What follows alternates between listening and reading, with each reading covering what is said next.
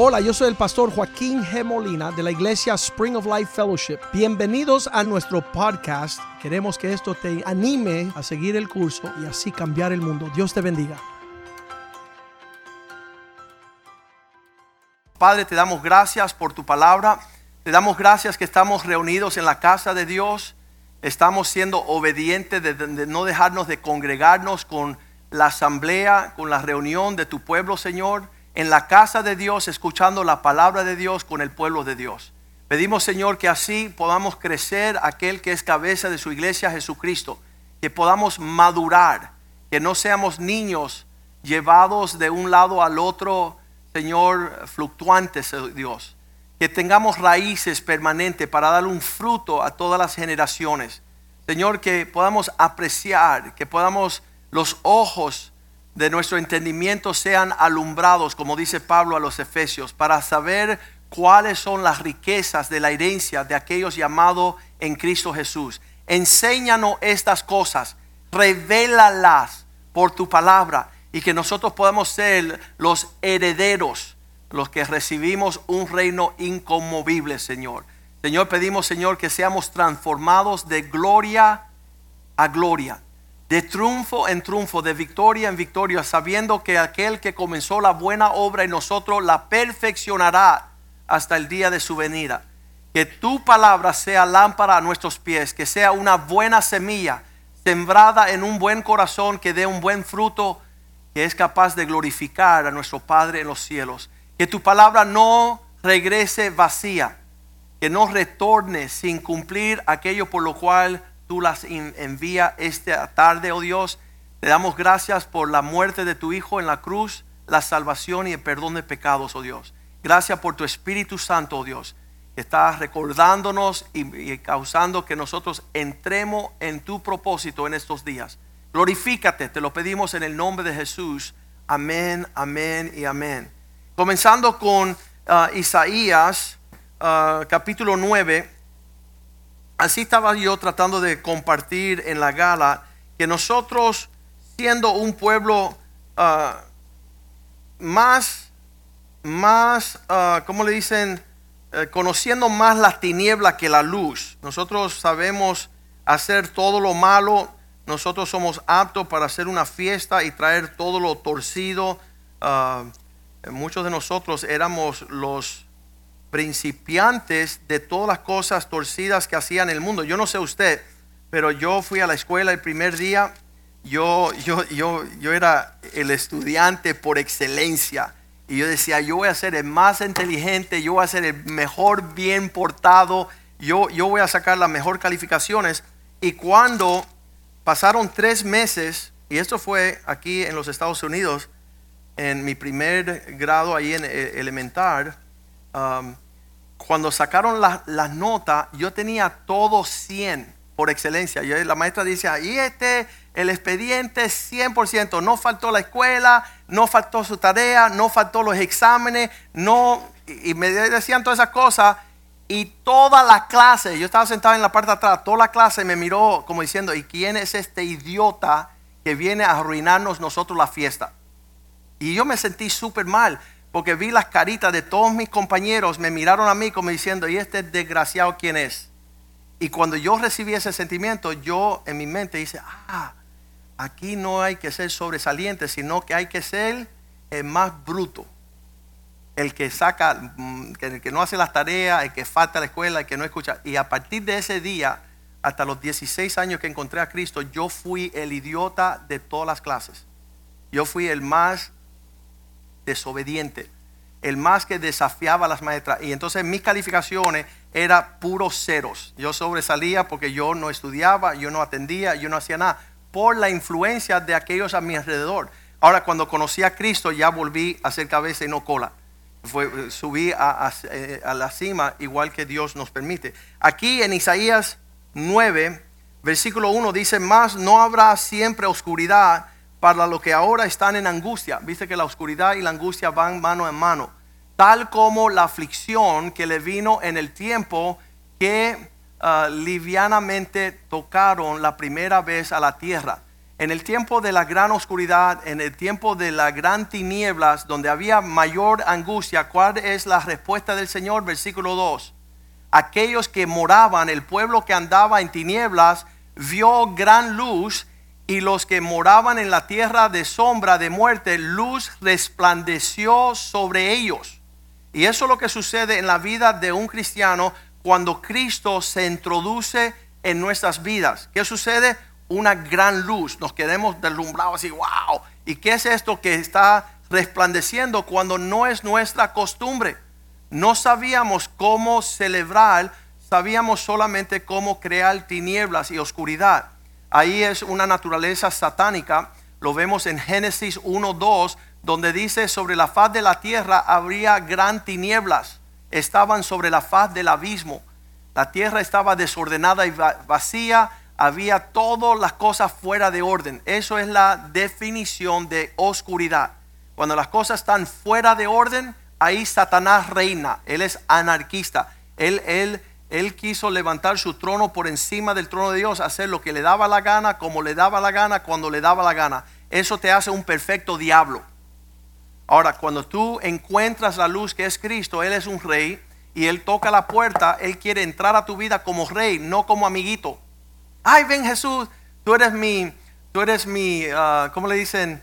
Tú eres mi, uh, my buddy, tú eres, el, tú eres el que vamos a andar juntos y tú haces como tú quieras, yo hago. No, Él entra como rey.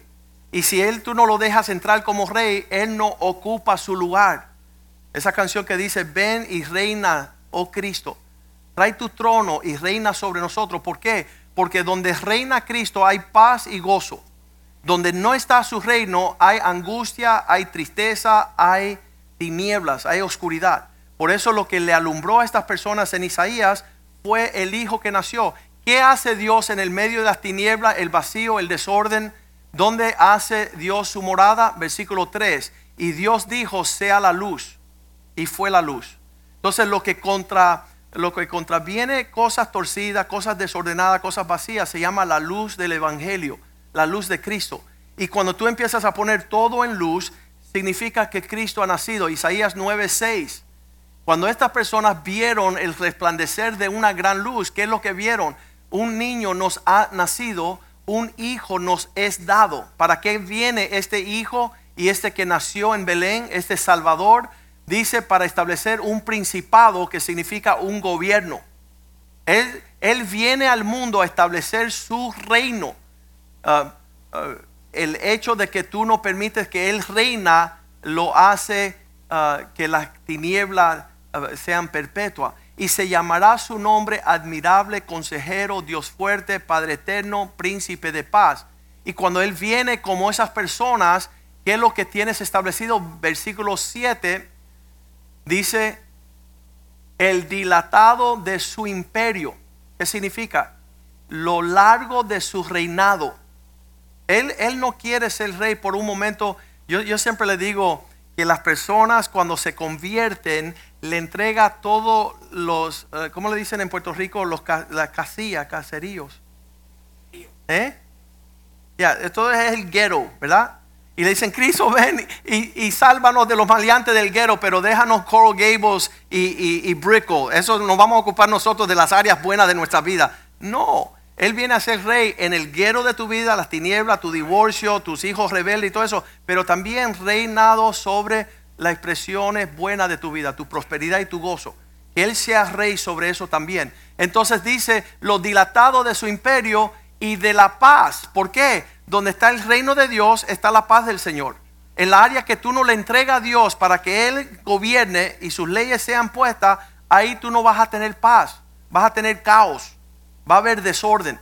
Las personas que sufren ansiedad, las personas que sufren um, depresión, las personas que están sufriendo uh, uh, ataques de pánico, son las áreas donde no han dejado. me reuní esta semana con una muchachita, uh, una señora, yo, yo, tengo esa situación. Cuando ella llegó a la iglesia hace 20 años, ella tenía 31 años, entonces tiene 50 ahora, ¿verdad? Entonces ella me dice, Joaquín, ¿qué tú crees de la, la enfermedad, enfermedad mental? What do you think about mental uh, illness? Um, y yo le dije, bueno, eh, la enfermedad mental le viene a las personas que deciden que Cristo no sea rey en esa área. Usualmente personas que se están metiendo en lo que no tienen que meterse, están lidiando con ah, cargas que no son su carga, porque la carga del Señor es ligera y su yugo es fácil. Entonces, si tú estás en otra situación, búscate un buen psiquiatra. Búscate a alguien que te pueda empastillar para que tú puedas andar como zombie porque estás experimentando cosas que Dios no tenía para ti. Estás sobre un peso y una presión que no es la que Dios te entrega. Porque en su presencia hay perfecta paz. Cuando estás haciendo las cosas como el Señor va, los matrimonios se llevan fenomenalmente.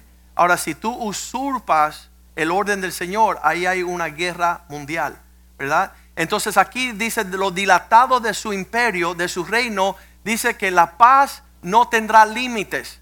Dice sobre el trono de David y sobre su reino, disponiéndolo y confirmación en juicio y en justicia. Las personas que no quieren que se juzgue nada en su vida, no quieren una decisión sobria, sabes, todo lo que hay en el reino es poder um, decidir, trazar una línea. Eso me, ocupo yo muchas veces. Las personas dicen, pastor, mira, yo tengo este problema. Um, y yo le trazo la línea. Estás viviendo en tinieblas, estás viviendo en desobediencia, estás viviendo en rebeldía, en, en soberbia. Ahí Dios no te quiere.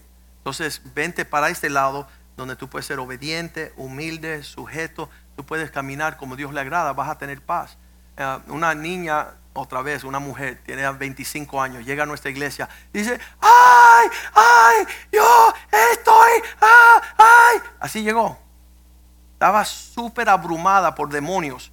Y entonces ah, uno de los ah, ministros de nuestra iglesia me la trajo y dice, pastor, mira, ella está bien oprimida y está teniendo ataques de ansiedad y pánico y no puede dormir. Y cuando yo me acerco a ella, el Señor me dijo, no ore por ella. Y entonces yo dije, ¿por qué?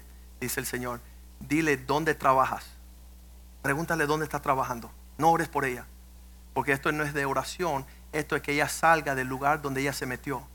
Y le digo, mira, el Señor me dijo que no orara por ti. El otro ministro me miró, ¿cómo que no orar por ella? Sí, no, no, el Señor me dijo que no orara por ella. Que le preguntara que dónde trabaja. Y el Señor, yo le dije, entonces te voy no voy a orar por ti, pero te voy a preguntar dónde trabajas. Ella dice, yo soy un bartender. Yo estoy en una eh, en un centro nocturno estoy sirviendo bebidas, el Señor dice que salga de ahí y los demonios te van a dejar tranquilo. Entonces muchas veces donde estamos y lo que estamos haciendo está perturbando nuestro espíritu, nuestra alma, nuestro, nuestra paz y muchas veces solamente es dejar de andar en esos círculos donde está la cosa perturbada, las cosas están súper torcidas. Eh, tuve una experiencia hace unos años, puede haber hace 15 años, donde yo tenía un, un miembro de nuestra familia, que era mayor, y, cada vez que yo me sentaba a hablar con ella, yo decía, ah, yo, yo quiero compartir contigo, quiero estar cerca de ti, yo te quiero, te aprecio mucho, pero cada vez que hablo contigo, lo único que tú haces es como que la amargura de la vida, eh, el resentimiento, la falta de perdón, de perdón. tú siempre estás ah, intoxicando nuestra conversación y yo me siento que cuando yo dejo de hablar contigo, yo me tengo que ir a bañar a la casa porque me tiraste un balde de todo. Y yo le dije después de unos 38 años de, de, estar esos baldes de cubos de porquería, de todo lo malo, de todo lo amargado. Y yo mira, ya a partir de hoy no me vas a ver más nunca. Si tú tienes una necesidad, llámame, yo te quiero ayudar, pero ya no voy a tener conversación contigo porque cada vez a través de 40 años que hablo contigo, estás en tus amarguras y está en tu hiel de amargura. Entonces, vamos nosotros a entender que aquí en el reino de Dios, lo que nos está describiendo aquí esta escena, que nace Jesús, una gran luz, un imperio, uh, lo dilatado de su imperio no se, uh, no, no, tendrá límite. La paz eh, será perpetua, confirmando juicio y justicia desde ahora y para siempre. El celo de Jehová de los ejércitos es el que permita que esta obra eh, tenga existencia. Hará esto, el celo del Señor cuánto celo tienes tú por estas cosas va a determinar si tú vas a crecer en ellos. Porque sabemos que hay algunas personas que comienzan la carrera pero no la terminan. Eso significa el que persevera hasta el final recibirá eh, una corona de parte del Señor. Pero hay muchos que comienzan la, carrera y, y- y no terminan. De alguna forma son distorsionados, son distraídos y llevados fuera de este medio ambiente. ¿Qué sucede próximamente? Hebreos 10, 24, cuando Dios está introduciéndonos a su imperio, a su reino, dice que considerémonos.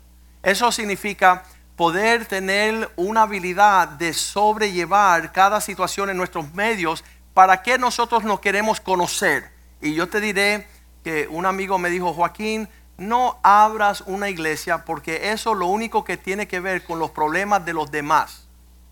Eso es lo que me dijeron. No, no te metas en una iglesia porque ahí, wow, ¿cómo hay problemas?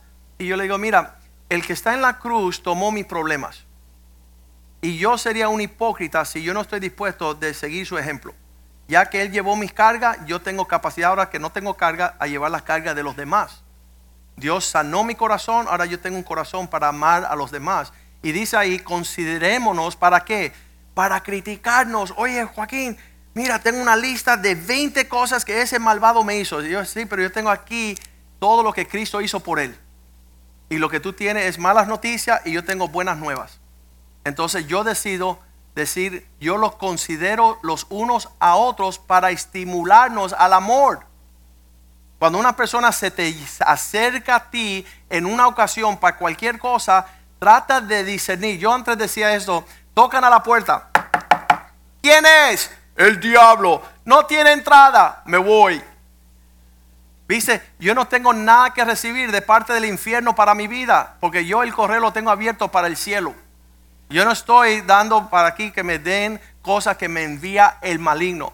Una vez fui acusado, no, porque estás escuchando el diablo. Y dije, no, porque yo no le tomo las llamadas.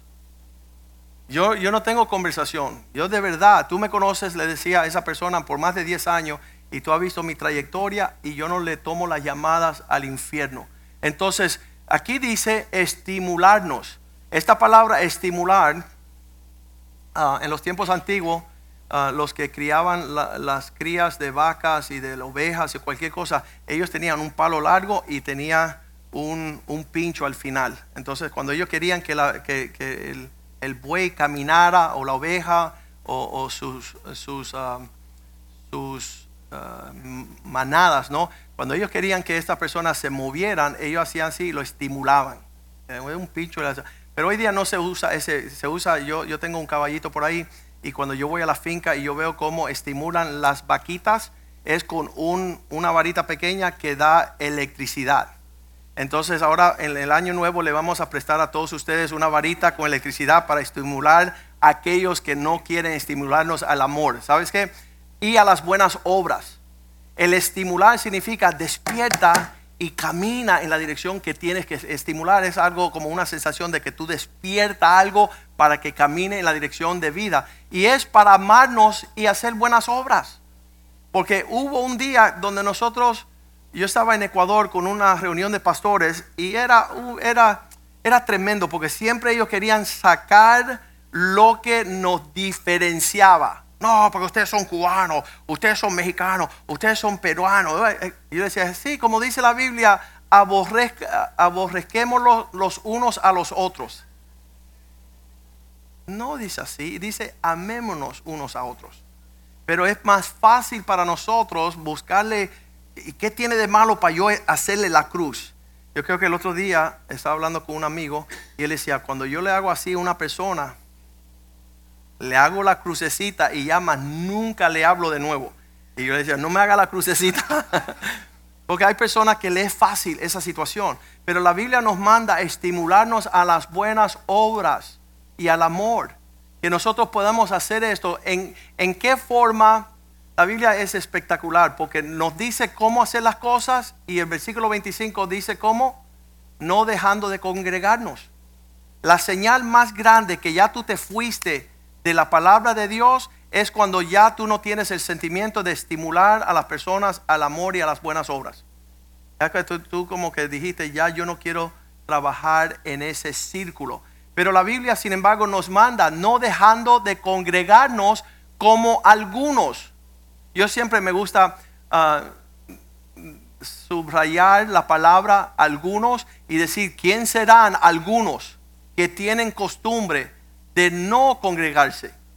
¿Quiénes son las personas? Yo me maravillo. En la gala llegaron personas que no tuvieron aquí todo el año y se me presentaron a la gala. Y yo decía, ah, ¿sabes qué? Me traíste gozo al corazón. Verte a ti aquí reunidos con nosotros trae gozo al corazón. Um, le dejé la reprensión para ahorita. Yo dije, no voy a dañar la noche en jalarle las orejas. Pero de verdad es que no es una vez al año, sino es cada vez que estamos reunidos, estemos presentes. Han habido personas que su mamá está muriendo de cáncer, estaban desahuciados, están en el hospital y vienen corriendo a la casa de Dios buscando ánimo, oración y uh, ser levantado en su espíritu. Y ellos en, en el momento que estaban falleciendo un familiar, disfrutaron de que el cuerpo de Cristo estaba aquí, porque nosotros somos llamados a reír con los que se ríen y llorar con los que lloran. Esa es nuestra función. Y entonces surge que pasaron cuatro años y llega un hermanito y me dice, mi mamá está muriendo de cáncer en el hospital. Y yo digo, wow, tengo, tengo el remedio tuyo. Y empiezo a buscar al otro hermanito que pasó la misma prueba para llamarlo, decir, igual que tú fuiste animado, ahora te toca a ti animar y no estaba presente. Y entonces yo decía, qué tristeza que el Señor nos manda a congregarnos, nos manda a animar, orar los unos por los otros, amarnos los unos a los otros, soportar nuestra carga los unos a todo, todo esto en el intercambio de la congregación. Y este hombre no estaba. Cuando yo lo veo después, lo veo llegando a su casa, le digo, hey, ¿por qué no fuiste a la iglesia esta noche?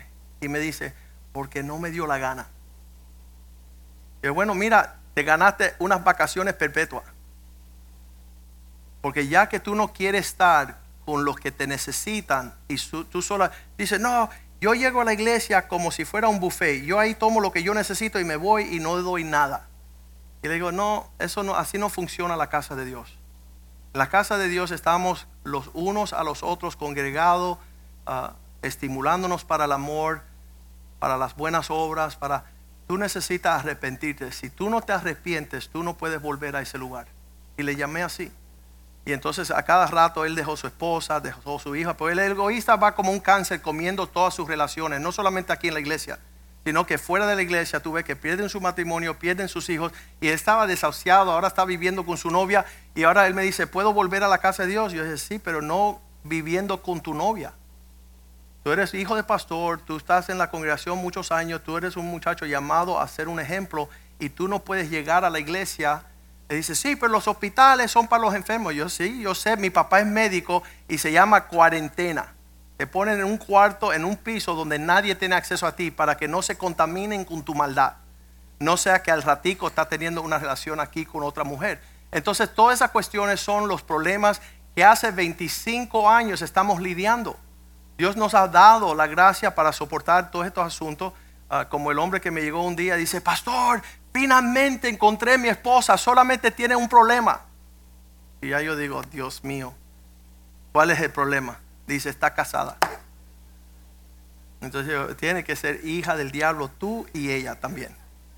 Porque no es posible que nosotros estemos caminando en esas tinieblas. Y dice que nosotros hagamos esto dice, como algunos tienen por costumbre, no dejando de congregarse, sino exhortándonos. Esa palabra exhortar significa llámenle la atención fuerte. Ah, en las reuniones de llamar la atención fuerte, muchas personas no quieren llegar. Ay, pastor, me da una pena tener que llamarle la atención a alguien. Y yo digo, me da más pena que ellos no estén, tú sabes, ah, exhortados, que no, no reciban una palabra fuerte para que cambien su rumbo tanto más cuando veas aquel día acercarse, el día del Señor. Entonces Dios quiere que nosotros llevemos estos asuntos más y más um, a, una realidad y a un peso espiritual. Primera de Juan 1.3 dice estas palabras, esto es lo que hemos visto desde el principio y esto es lo que hemos visto y oído, anunciamos. Lo que tú ves y tú escuchas, anúncialo, para que también vosotros tengáis comunión. Las personas que han perdido la comunión con nosotros son personas que se han olvidado de anunciar lo que han visto y han oído. Deciden celebrar de una forma indebida. Nuestra comunión verdadera es con el Padre y con su Hijo Jesucristo. ¿Cómo lo hacemos? En hablar las cosas que hemos visto y oído. ¿Sabe lo que yo le digo al pastor Richie? Pastor Richie lleva 50 años en el Evangelio, yo llevo 38. Él fue que me ganó para Cristo. Y yo le digo a él y a Angie, Pastor Richie y Angie, hemos visto y oído demasiado para callarnos la boca. Tenemos que anunciar. Nosotros ya llevamos muchos años en estos asuntos y, y me sorprende que yo puedo estar predicando a una familia 10 años Usted se imagina 10 años de una prédica como esta, que, desde el principio estamos trazando una línea así, bien fuerte. Y pasan 10 años y estas familias que estamos pastoreando deciden ir a un almuerzo una media tarde. Están convidados a un almuerzo y en dos horitas, tres horitas máximo, el peso de 10 años se va y la conversación corrupta de tinieblas y de cosas indebidas raza con la persona. Y entonces enseguida me llama y dice, pastor, estoy un poco conmovido con lo que escuché. Y yo, mister, conmuévete entonces. ¿Por qué? Porque el reino de Dios es inconmovible. Lo que tú has visto, lo que tú has oído, lo que tú has anunciado, debe tener mayor peso que una conversación de personas. Que Dios lo bendiga. Amén. No, no es posible. No es posible que lo que hemos visto y oído, lo que hemos experimentado, sea borrado así, delete, en una conversación de, de cosas que no edifican. Entonces, nuevamente vamos a decir que el pueblo de Dios, yo me sorprendo que, que cuando salen al desierto, esta mañana cuando estaba yo contemplando la palabra, saliendo del desierto, Dios empieza a desarrollar un medio ambiente, un clima espiritual para su pueblo. Llevaban 400 años en Egipto como esclavos. ¿Ustedes pueden identificar 400 años de tinieblas? Sí. ¿Por qué? Porque la mayoría de nosotros venimos primera generación cristianos y todos nuestros antepasados fueron esclavos del diablo haciendo pirámides en preocupaciones del faraón en este mundo. Entonces, ¿qué es lo que tiene que ver esto con el Salmo 122? Versículo 1, me regocijé cuando me dijeron, vamos a la casa del Señor. Yo me alegré con lo que decían, a la casa del Señor iremos. ese anuncio siempre me, me ocasiona gozo porque me acuerdo cuando nosotros primero llegamos a la casa del Señor. Créeme lo que les voy a decir. Todo nuestro lamento cambió en baile. Esa invitación fue vital. Las personas que nos invitaron fue, fue estelar. Decir, vengan con nosotros a la casa de nuestro Dios. ¿Por qué? Porque significaba sanidad, liberación, significaba salvación, significaba gozo, paz, justicia, significaba un llamado, un ministerio, significaba prepararnos para poder ir al reino de Dios, significaba demasiadas cosas. Cuando nos dijeron, vamos a la casa del Señor, versículo 2 dice, nuestros pies estuvieron dentro de tus puertas, oh Jerusalén, ciudad de Dios. Jerú, ciudad, Salem, de paz. Nos fue, fuimos invitados a ir en la dirección de una realidad en un ámbito sobrenatural. Por eso había alegría en su corazón. Versículo 3, Jerusalén es como una ciudad edificada, dice, unida entre sí. Quiero hacerte una pregunta. ¿Qué puede venir entre un hermano y una hermana que los hace unirse inseparable? ¿Qué, qué significa Cristo? Es, nosotros siempre lo decimos, cuando Cristo es el pegamento, hay una relación inseparable. ¿Qué diablo hay que nos separe los unos de los otros? ¿Por qué? Porque la ciudad de Dios como ciudad que está unida entre sí. Y cada vez, créeme, y, mis hijos se maravillan, mis hijos dicen, papá, todos estos años, ¿tú, ¿por qué tú soportas tanto? Digo, ¿sabes qué? porque hay algo que se llama Cristo que me hace inseparable con mis hermanos en la fe. Nada nos podrá separar del amor de Cristo, del amor de Dios en Cristo, es imposible. Es imposible que exista una separación. De hecho, cuando yo estaba describiendo esta realidad esta mañana, les quiero hacer una pregunta y ustedes cuando van a defender el cuerpo de Cristo, ¿dónde se puede reunir una dama de 90 años como Clarita con una niña que se llama Ruth y Rebeca que tienen 6, 7 años? ¿Dónde en el mundo eso es una realidad? No son familia, pero Cristo está en el medio de ellos. Entonces no importa, hasta los puertorriqueños, los dominicanos, los cubanos, estamos unidos en Cristo. Y todo de culturas diferentes. Hay hindúes aquí, personas de la India, hay personas de allá de, México, hay peruanos, hay ecuatorianos, hay colombianos, hay chilenos, toda manera de personas unidas en, en Cristo. ¿Y qué conlleva que una persona puede venir a hablarte a ti de separarte de tu hermano en Cristo? De tu primo, de tu tío, de, de de un músico, de uno que adora, de, uno que, enseña en la escuela dominical. ¿Qué, ¿Qué doctrina hace una devastación de una ciudad que está compacta, dice en inglés? Ah, es una, una ciudad que está tight, no hay separación en esa realidad. Ah, por más que nosotros tuvimos 20 años separados de, de Richie, Ah, y, las personas que me conocen, conocen mi testimonio, todos los meses lo llamé. Decir que, Richie, yo te amo, no está conmigo, no es aquí, no puedes ver, no crees, no sabes, pero 20 años, en nuestro 20 aniversario, él llegó y ¿qué sucedió? Una sanidad, una reconciliación, pero jamás hubieron, ¿sabes lo que dice Richie? Que cuando, esto es un secreto, esto tengo que decir los secretos porque Dios se glorifica. Y además dice la Biblia, todo lo que se hace en secreto hay que gritarlo. Entonces aquí va, dice Richie y Bobby cuando se toparon con Geraldo en un estudio, um, Geraldo se acercó a ellos, ellos estaban haciendo un disco, eso eran un mes o dos meses antes de nuestro aniversario, 20 aniversario, hace tres años. Y, y dice Geraldo, oye Richie Bobby, yo estoy yendo a una iglesia ahí y hay un pastor que les ama a ustedes. Y ellos dicen, ¿qué, qué pastor es ese? Pues eso es raro, muchos pastores no nos aman. Um, no, es un, pastor que se llama Joaquín. dice, ah, sí, conocemos a Joaquín, nosotros lo amamos a él también. Dice, no, no, no, pero ustedes no entienden, él les ama a ustedes en verdad. Él se pasa hablando bien de ustedes todo el tiempo. Y sería tremendo si ustedes llegasen a su 20 aniversario. Él tiene una iglesia, ya tiene 20 años. Richie decía, yo sé, yo sé que va a cumplir 20 años. Um, hace 20 años que estamos separados. Y, los dos dijeron estas, esas fueron las palabras que dijeron. Y después me decían, Richie y Bobby me decían que después que Gerardo los invitó, ellos se reunieron y dijeron, ¿sabes qué? Esta invitación de ir a la iglesia de Joaquín para su 20 aniversario, ¿sabes qué? En 20 años, o toda la vida, qué sé yo, este joven nunca habló mal en nuestra contra. ¿Puedes querer eso?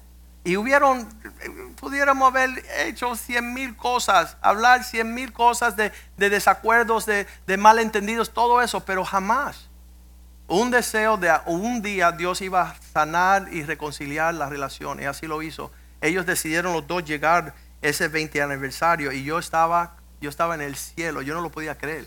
Que las dos personas que nos habían traído el Evangelio habían llegado aquí y pudimos celebrar toda la noche lo que Cristo había hecho. Y eso es el sentir nuestro con todos.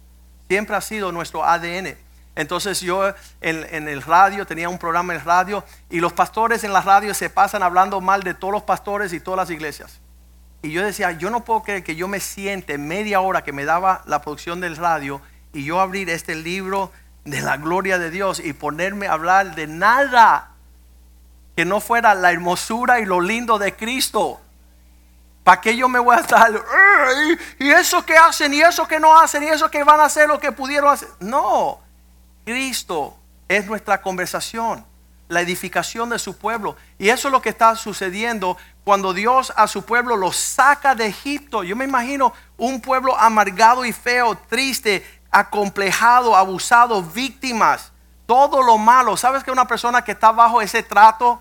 Es como un perro que tú patea, patea, patea y cuando le alza la mano para pasarle la mano te hacen así. Ese era el pueblo de ese. Y Cristo le dice, ¿sabes qué?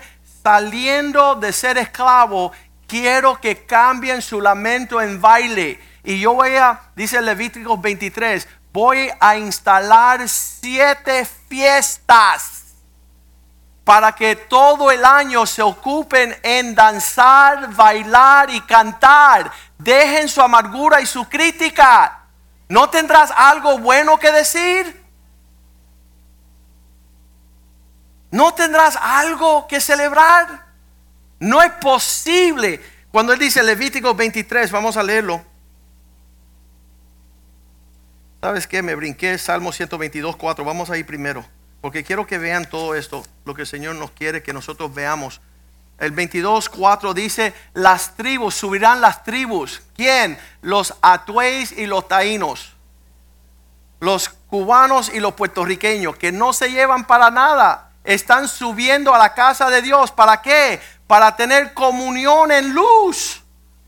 No para tirarse flechas. Oye, tira flecha. Se me acabaron las flechas, pastor. Entonces tira polvo. No. No. Diez mil veces que no. Tira a Cristo. Habla de algo que edifica. No puedes tener algo bueno que celebrar dado a Israel para labrar el nombre del Señor conforme su testimonio. Subirán las tribus para hablar de Dios.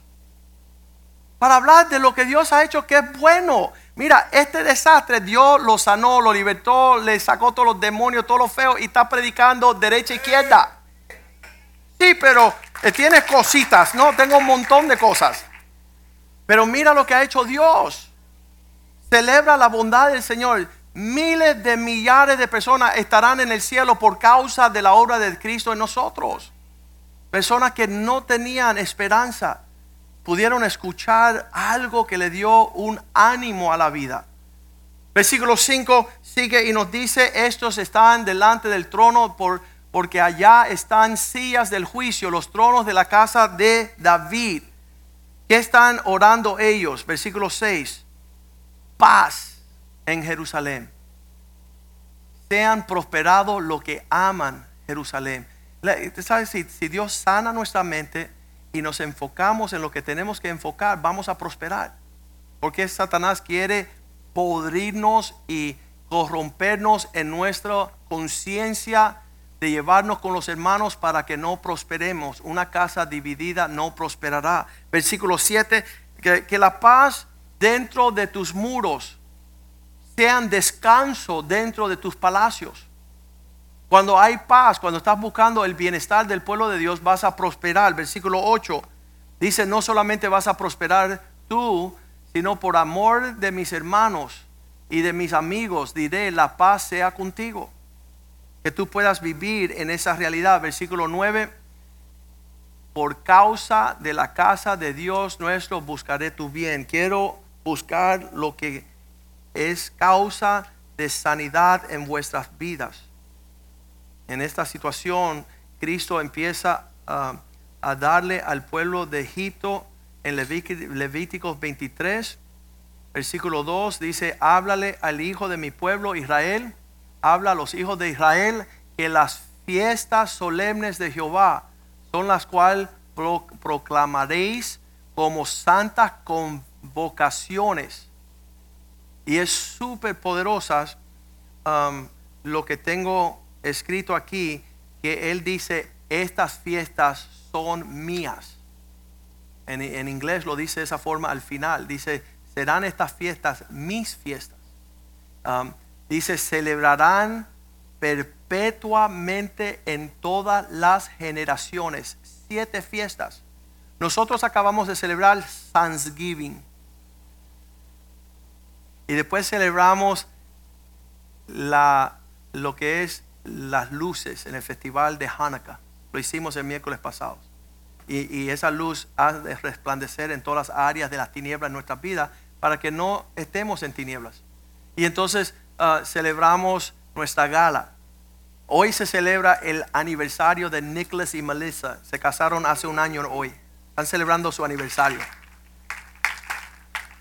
Y están felices. Salieron para allá. Papá, nos vamos para el monte. ¿Qué monte ni monte? Entonces están celebrando sus amores. Eso, eso trae paz y gozo en el corazón de los padres. Por eso le digo a mis hijos, cásense con una persona alegre. Si no van a estar amargados toda la vida. Cásense con alguien lleno de la presencia del Señor, del gozo del Señor. No una persona busca pleito, tira flecha, tira polvo. No tenemos necesidad de eso en nuestra familia. Nosotros vivíamos en esas tinieblas, pero ahora la luz del Evangelio ha resplandecido y la fiesta no se acaba. Estamos celebrando diariamente todo lo bueno que Dios ha hecho en nuestros medios. Ah, una de las hermanas llegó a la gala, eh, su, su pelo pentido- pe- pintado de rojo, y dice, pastor, desde que yo vi la serenita, yo siempre quise ser Ariel. Yo dije, bueno, que gózate tu pelo rojo. Qué lindo se te ve. ¿Para qué criticar? ¿Para qué, eh, ¿Para qué ser el diablo acusando a los hermanos día y noche de todos los ma- No, ese no es el espíritu que nosotros tenemos. Nosotros tenemos un espíritu de celebración. Y si no tengo nada lindo que decir, trágate la lengua. No permita que el diablo te saque del espíritu de Dios. Porque tú verás pronto, y lo vamos a ver, cuando Dios le empezó a dar las fiestas que ellos habían de proclamar, la primera fiesta era el día de la Pascua. Eh, en inglés se llama The Feast of Passover, que significa pongan a sangre del cordero sobre los linteles de su pueblo, ah, de sus puertas, para que el ángel de la muerte no entre a matar tus hijos. Que el ángel de la muerte pase. Y por eso Dios instaló esa celebración y se celebra todos los años, el tiempo de Pascua. Pero estas son sombras y tipos. Colosenses 2.17 dice, estas son sombras y tipos de, de lo que es real y, y tiene sustancia. Colosenses 2.17. Todo lo cual es una sombra. Todas estas fiestas son un- una sombra de lo que ha de venir, pero el cuerpo es de Cristo. ¿Qué significa? La sustancia, aquí yo me paro, hay una sombra aquí atrás por las luces. Ese es la sombra de Joaquín, pero este es Joaquín. Y entonces este luce y hace todo lo que yo puedo hacer, pero hasta que no conozca este no tienes la realidad. Todas estas fiestas fueron sombras de cosas reales que Dios quiere hacer en nuestras vidas. Y son tipos de, de lo que Dios hizo. Y la primera fue, dile al diablo que la sangre de Cristo está sobre tu dintel y sobre tu puerta y que Él no tiene parte ni suerte en tu familia. Y eso es una fiesta que yo celebro todos los días. Cuando yo voy a cualquier lugar, yo le digo, Señor, me cubro con la sangre de Cristo. Cuando voy a hacer guerra espiritual, voy a ir a la casa de un santero y botarle todas sus basuras, me cubro con la sangre de Cristo. Cuando voy a tener una conversación con mi suegra, no, mentira.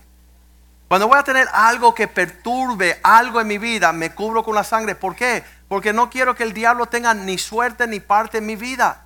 Que él no tenga nada que ver con lo que yo voy a hacer. Me cubro con la sangre. Celebro la Pascua al Señor continuamente. Y así lo dice la palabra de Dios, que nosotros estamos celebrando de esa forma. La segunda fiesta era la fiesta de los panes sin levadura. ¿Y qué significa eso?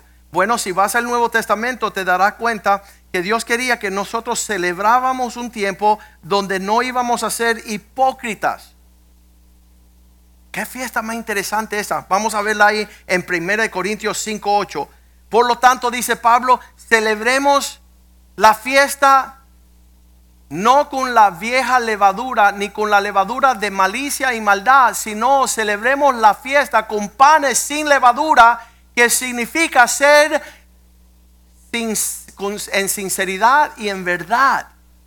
El desafío de nosotros saliendo de un mundo tenebroso y oscuridad y esclavos del diablo es que Dios no solamente pone la sangre de Cristo, pero te dice, deja de ser un hipócrita. Deja de ser doble cara. Sé quién tú eres aquí y allá. Y eso para mí, en mi vida, es una fiesta tremenda. Mis hijos celebran eso más que yo. Ellos te dicen, papá es el mismo, allá en el púlpito, en la iglesia, en la casa y en el trabajo. Él no está cambiando de rostro. Él, no es una persona diferente donde él va. Y estábamos diciendo que me invitaron a la casa del gobernador el mes pasado. ah, hubo una reunión especial. Invitan a mi esposa y yo. Y, está el ambiente. Yo le decía a mi esposa, tú sabes que a mí no me gusta eso, ¿verdad? Está lleno de políticos y personas. No me gusta. Anyways, todo el mundo está ahí con la carita linda y están tratando de ver cómo, busca un interés personal, ¿verdad? Y llega un señor y se acerca a mí y dice, "Eh, yo soy el presidente del partido republicano de Trump de Broward County.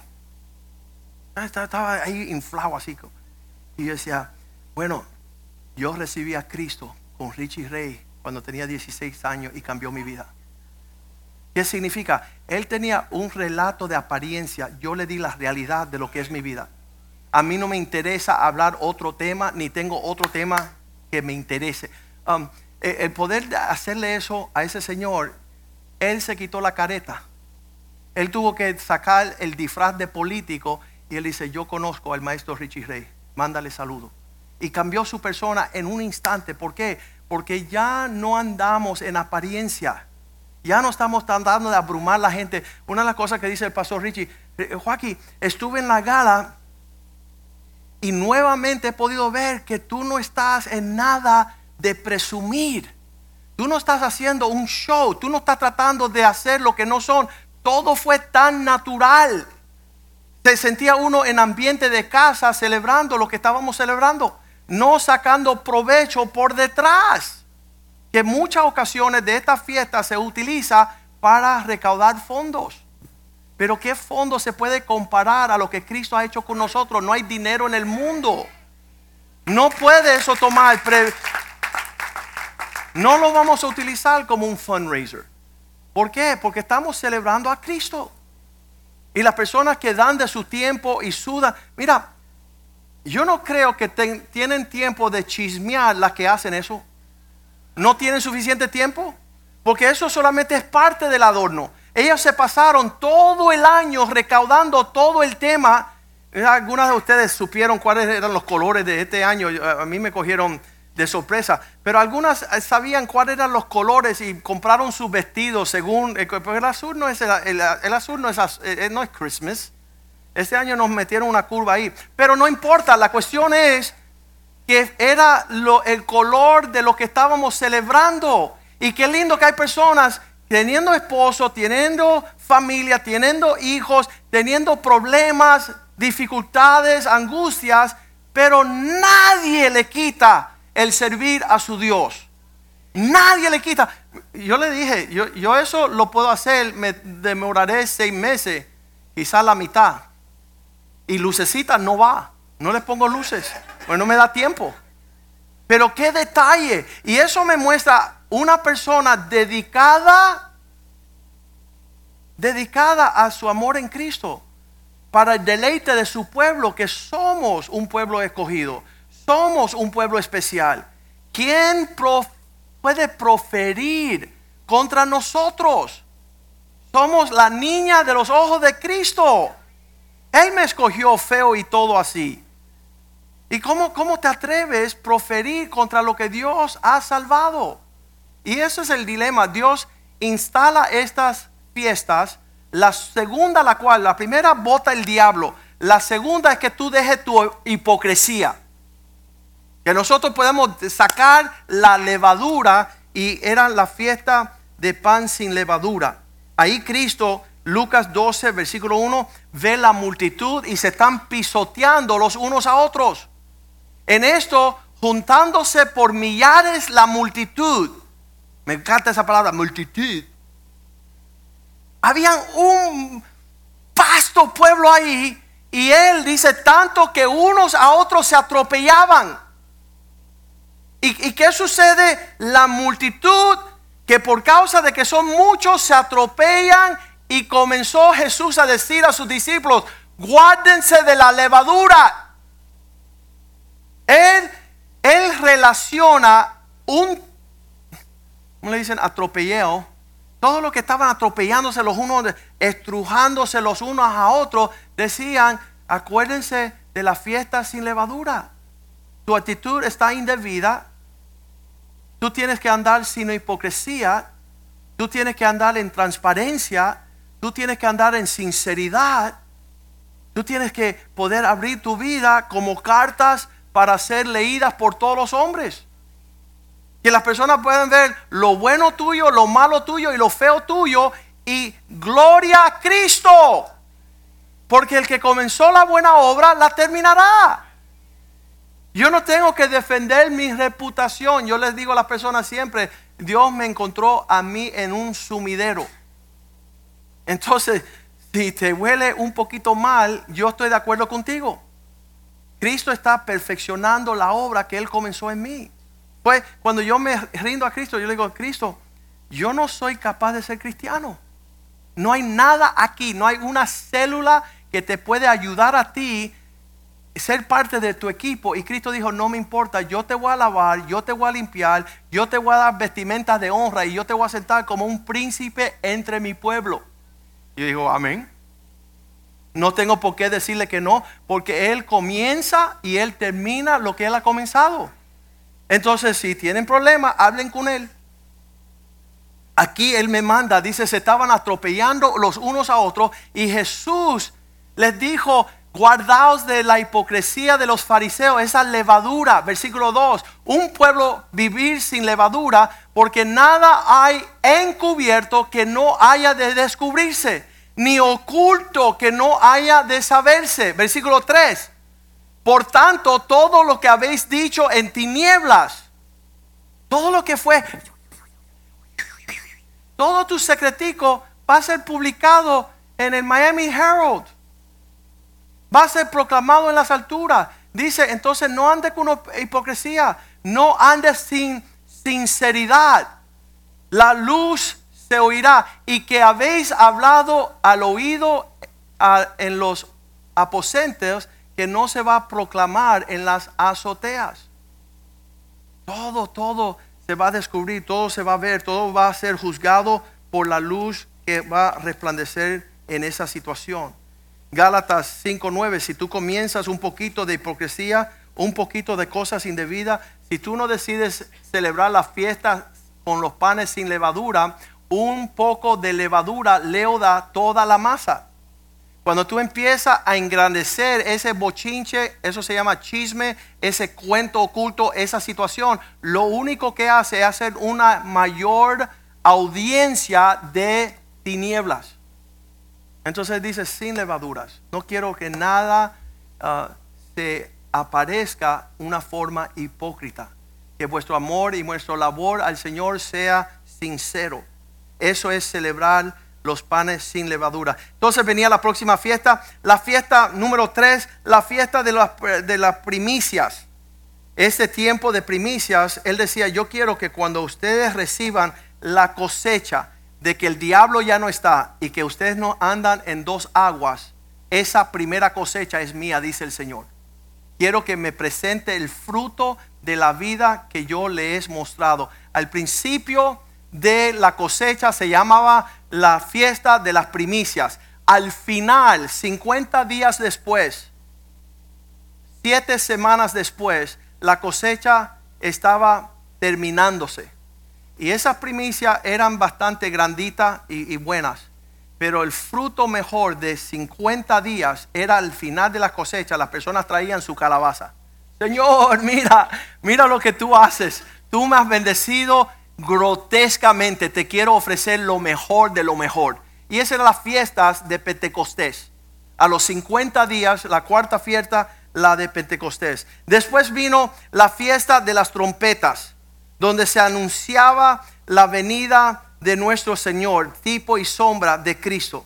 Dice la palabra en Primera de Corintios 15, 51, a aquel día se va a escuchar, he aquí os digo un misterio, no todos dormirá, pero todos seremos transformados. ¿Cómo se celebra la fiesta de la trompeta?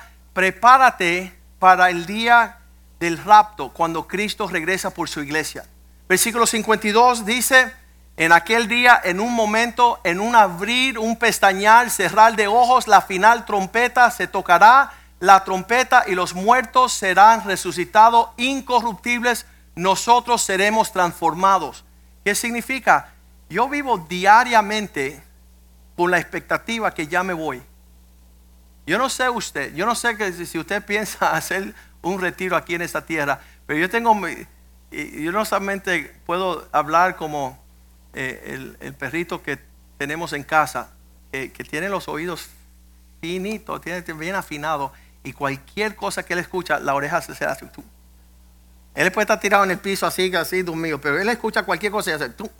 Y yo te digo que mi oreja está así. Estoy al tanto no de escuchar más basura, sino la trompeta del Señor. Quiero estar listo, quiero ser irreprensible para ese día donde la trompeta suena. Todas estas fiestas, después vino um, la fiesta de, ¿cómo se dice? Atonement. ¿Eh?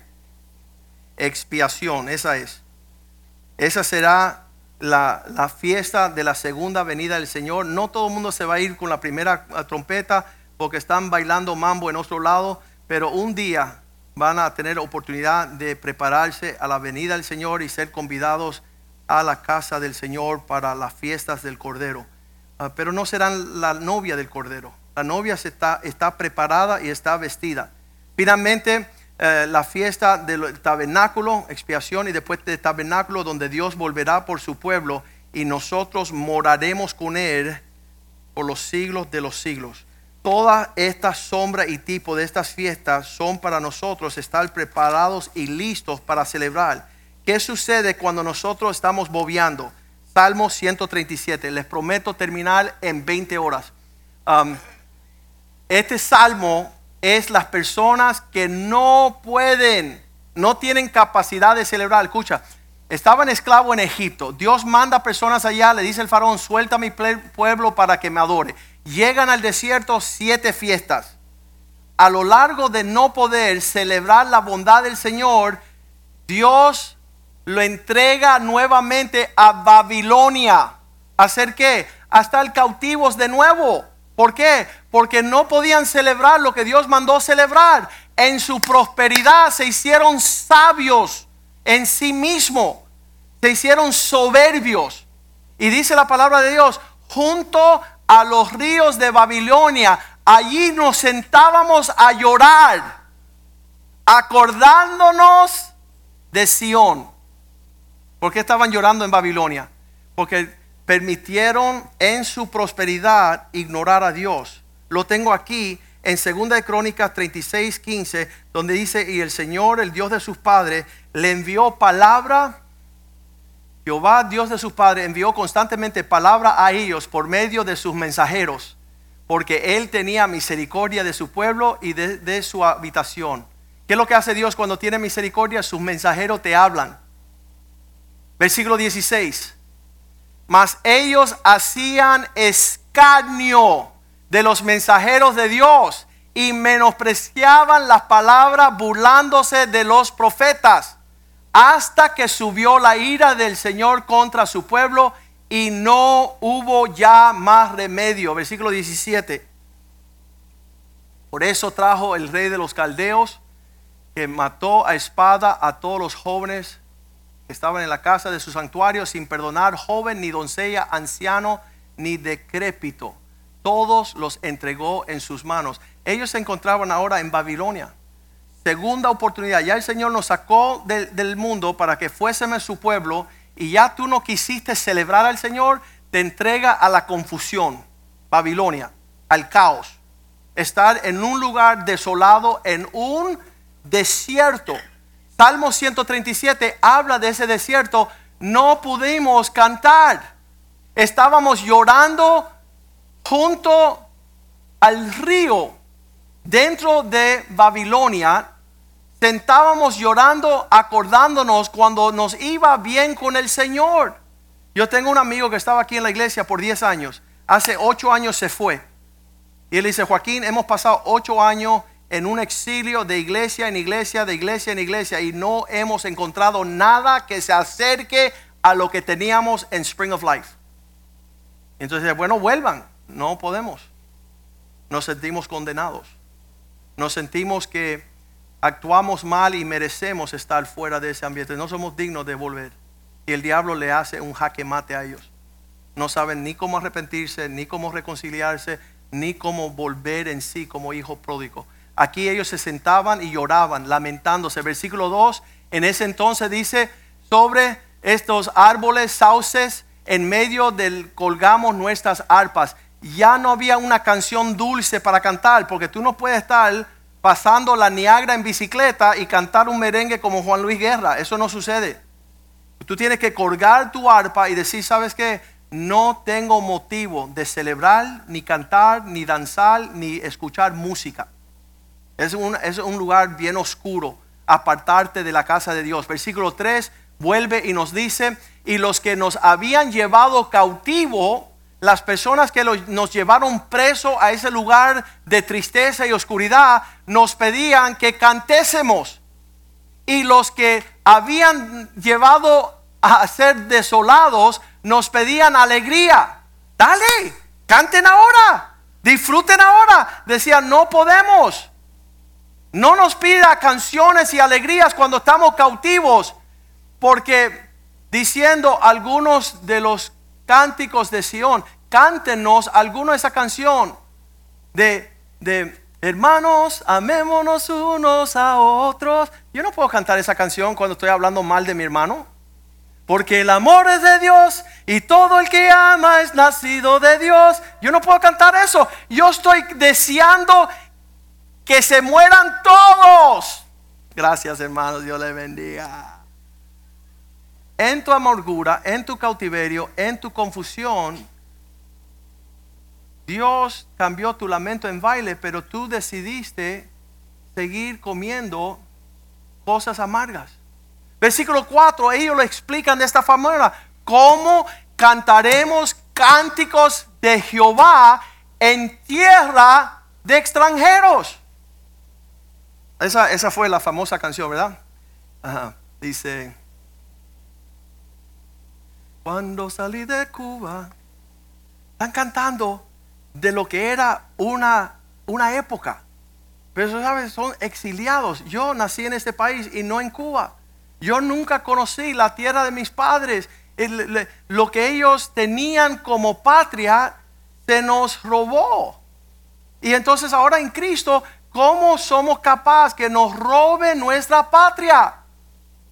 Lo que le pertenece a usted para celebrar, parece que en Babilonia vas a tener problema en cantar cánticos de celebración, cánticos de júbilo y de salvación hay en las tiendas de los justos. Pero no cuando estás en Babilonia comiéndote un cable en unas pesadillas, unas tinieblas, una amargura, un resentimiento, porque caíste en la condenación del diablo. Versículo 5 dice la palabra de Dios que ellos decían, si me olvidare de ti, oh Jerusalén, si de alguna forma yo puedo desplazar mis pensamientos de lo que viví en la casa de Dios, que se pierda destreza a mi diestra. Eso significa que el trompetista se le caiga los deditos. Oreste, ¿cómo te va a ir? Sería horrible un trompetista sin dedos.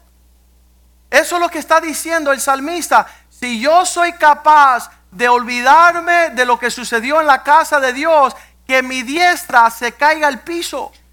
Ya que no quiero abrazar, que no tenga brazos. Ya que no tiene sentimiento, que pierda todo sentimiento. Versículo 6.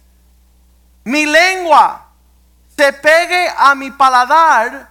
Eso es algo que solamente la puede decir una persona que está en sed y en hambre.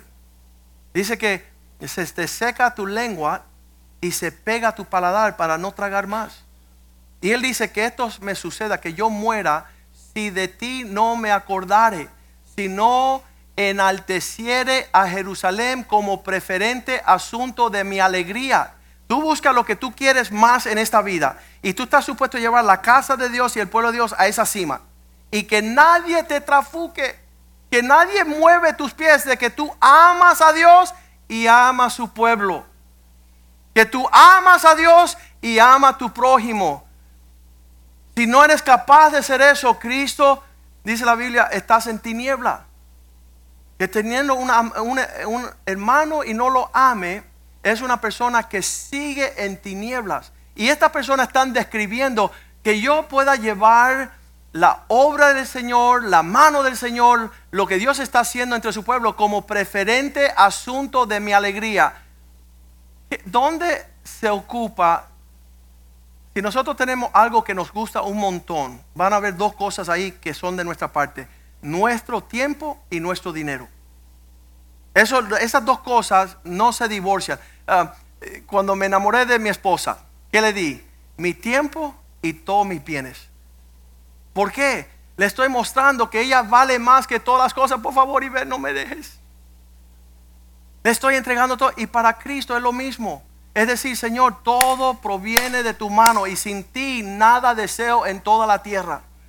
Quiero ponerte por preferente asunto de mi devoción, de mi atención. Versículo 7, no fue así con todos los pueblos. Él hace recuerdo de los hijos de Edom. Oh Jehová, tú recuerda y vas en contra de los hijos de Edom. ¿Qué son los hijos de Edom? Los hijos de Saúl. Esa es la descendencia de aquel que cambió su primogenitura. Que dijo, yo no necesito esto. Te lo vendo por un plato de lenteja. Oh, cuánto le pesó él vender su primogenitura. Porque no, era bien, eh, no eran bienes, era la bendición de Dios. Y la bendición de Dios es la que enriquece. Y ellos dicen, acuérdate en contra de los niños, eh, los hijos de Edom, el día de Jerusalén, cuando atacaron a, Jerusalén, ellos decían estas palabras. Cuando decían, arrasadla, arrasadla, no era que le tiraran arroz. Túmbala, deshácela, acaba con ella como que no existe. Ven en contra haz una devastación para que no se acuerden ni de la memoria de tu casa ni de tu pueblo. Ellos tenían, ellos no querían edificar el reino de Dios, ellos querían derrumbar el reino de Dios. Hasta los cimientos, bórralos.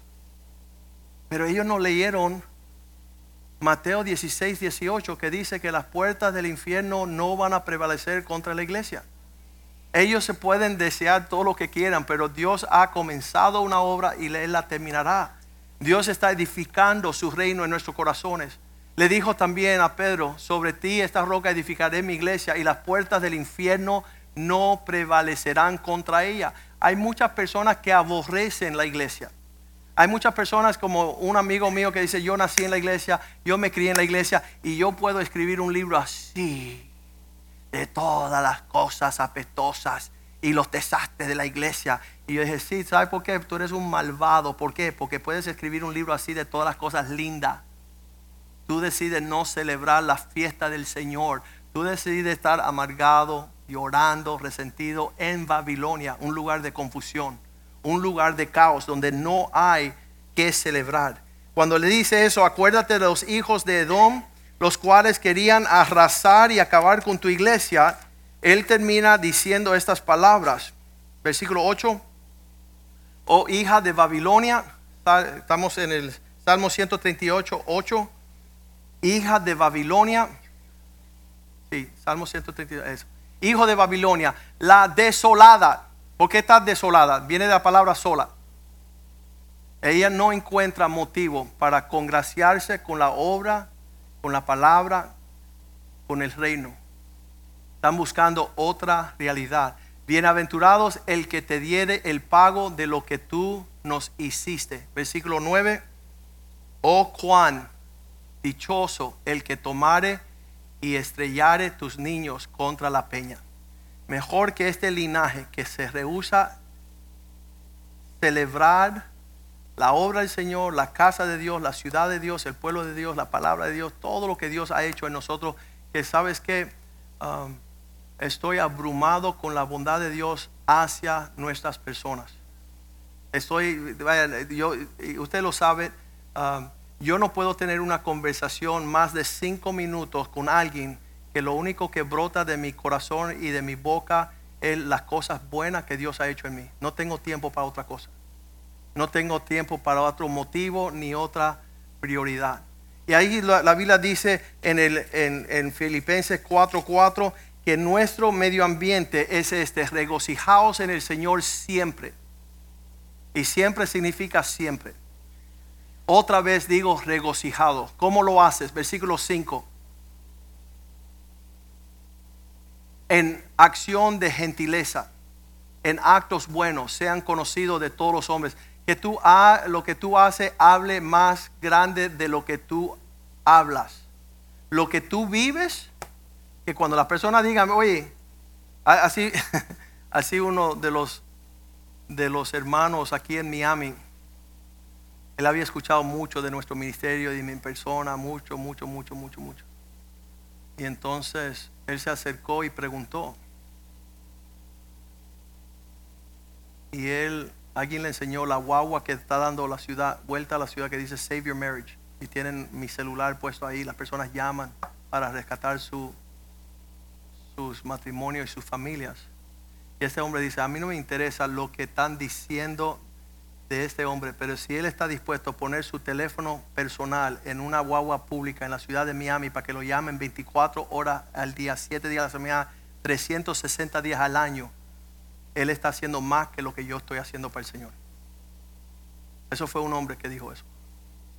Él está haciendo una obra a la cual él pueda seguir haciendo la obra. Yo no tengo por qué estar machando su testimonio y su reputación. Entonces nosotros no estamos en esa cuestión. Yo lo que deseo que el pueblo de Dios sepa quién están llamados a celebrar y no ocupe su tiempo en otra cosa. Empieza a decirle a los demás lo que Cristo ha hecho por ti. Empieza a gozarte. Nuevamente dice que, que las cosas que tú hagas sean conocidas porque el Señor está cerca. Versículo 6 nos dice, por nada estés afanados si no sean conocidos vuestras peticiones delante del Señor en toda oración y ruego con acción de gracia. Si tú puedes vivir una vida de acción de gracia, tú no vas a caer en la falta de gozo. Versículo 7, no te afanes, la paz del Señor sea la que guarde tu mente y tu corazón, pensamientos en Cristo. ¿Cómo lo hago? Versículo 8, si hay algo, todo lo verdadero, todo lo honesto, todo lo justo, todo lo puro, todo lo amable, todo de buen nombre, si hay virtud, si hay alguna cosa de alabanza, en esto ocupar vuestro pensar. Yo, yo creo que ya bailamos suficiente tinieblas con Satanás y no nos ocupa el tiempo suficiente con lo, lo que nos falta de celebrar la bondad del Señor. Ah, yo nuevamente me recreo en ver, siendo abogado, la mayoría de los matrimonios, uno de los amigos de nosotros, la familia Viñuela, la hija se casó y no duró ni un año casada. ¿Por qué? Porque no está en un medio ambiente, una atmósfera, un clima donde se celebra los matrimonios jóvenes. No, no entienden poner un fundamento. Y realmente yo deseo que cada uno de nosotros tengamos una edificación digna de celebrar en los años venideros. Yo me viendo, viendo los jóvenes en esta casa, viendo su pureza, viendo su deseo, um, que cuando ellos se casen, cuando ellos crezcan, cuando tengan su luna de miel, ellos puedan celebrar el legado que nosotros hemos dejado y que nosotros no seamos títeres de Satanás. Una cosa de los títeres que, que tú metes la mano y todo lo que la mano de la obra de las tinieblas producen su manifiesta disposición, no usted. Usted es un siervo de Dios, una sierva de Dios. Y, y permita a usted caminar celebrando lo que Dios celebra. Ah, vamos a ponernos de pie esta tarde y leer Salmo 30, versículo 11, porque eso es nuestro versículo que dice, has cambiado mi lamento en baile. Dios, tú cambiaste la canción mía. Yo no tengo por qué escuchar esas canciones de terror de las tinieblas. Tú has cambiado mi lamento en baile. Tú desataste el silicio y me ceñiste de alegría. Yo creo que nosotros tenemos una canción así, ¿verdad? Joshua, Joshua está ahí. Has cambiado mi lamento en baile, me ceñiste de alegría. Has cambiado mi lamento en baile. ¿Sabes qué? Permite que ese sea lo que usted busque. No permita que alguien te robe a ti tu celebración. Isaías 61, 6, 1, versículo 3 dice lo mismo. Dios nos dio vestimentas de alegría. Él ordenó a los afligidos de Sión se les dé gloria en lugar de ceniza, óleo de gozo en lugar de luto, manto de alegría en lugar de un espíritu angustiado. y serán llamados árboles de justicia, plantío de Jehová para la gloria suya. Versículo 10. En gran manera me gozaré en el Señor y mi alma se alegrará en, el, en mi Dios, porque me vistió con vestimentas de salvación y me rodeó de monte de justicia como novia, novio me atavió y como a novia adornada con sus joyas. Ah, manera en que Dios nos habla a nosotros que en los días venideros ah, hay personas que han decidido no celebrar, ah, se le ha intercalado un bloque mental donde se han olvidado la bondad de lo que Dios le entregó. Nosotros decimos en esta casa, lo que tú no celebras, el diablo te lo quita. Tú no celebras a tu esposo, lo vas a perder. Tú no celebras a tu esposa, la vas a perder. Tú no celebras a tus hijos, los vas a perder.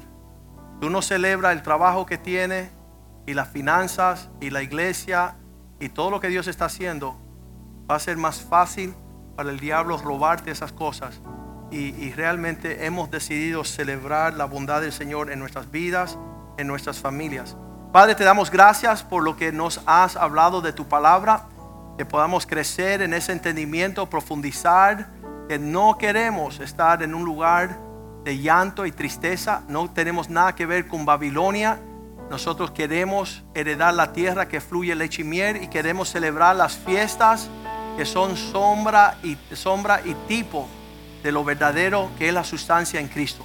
Mantén nuestro corazón alegres, que podamos ser un pueblo alegres de corazón, que podamos ser un pueblo que danza, que canta, un pueblo que testifica, un pueblo que mira la bondad sobre nuestras vidas. Tú nos sacaste de lugares profundamente demoníacos y tinieblas fuertes para perder. Señor, no queremos perder lo que tú nos has entregado que es glorioso. Bendice a todos aquellos, Señor, que fueron parte de la gala.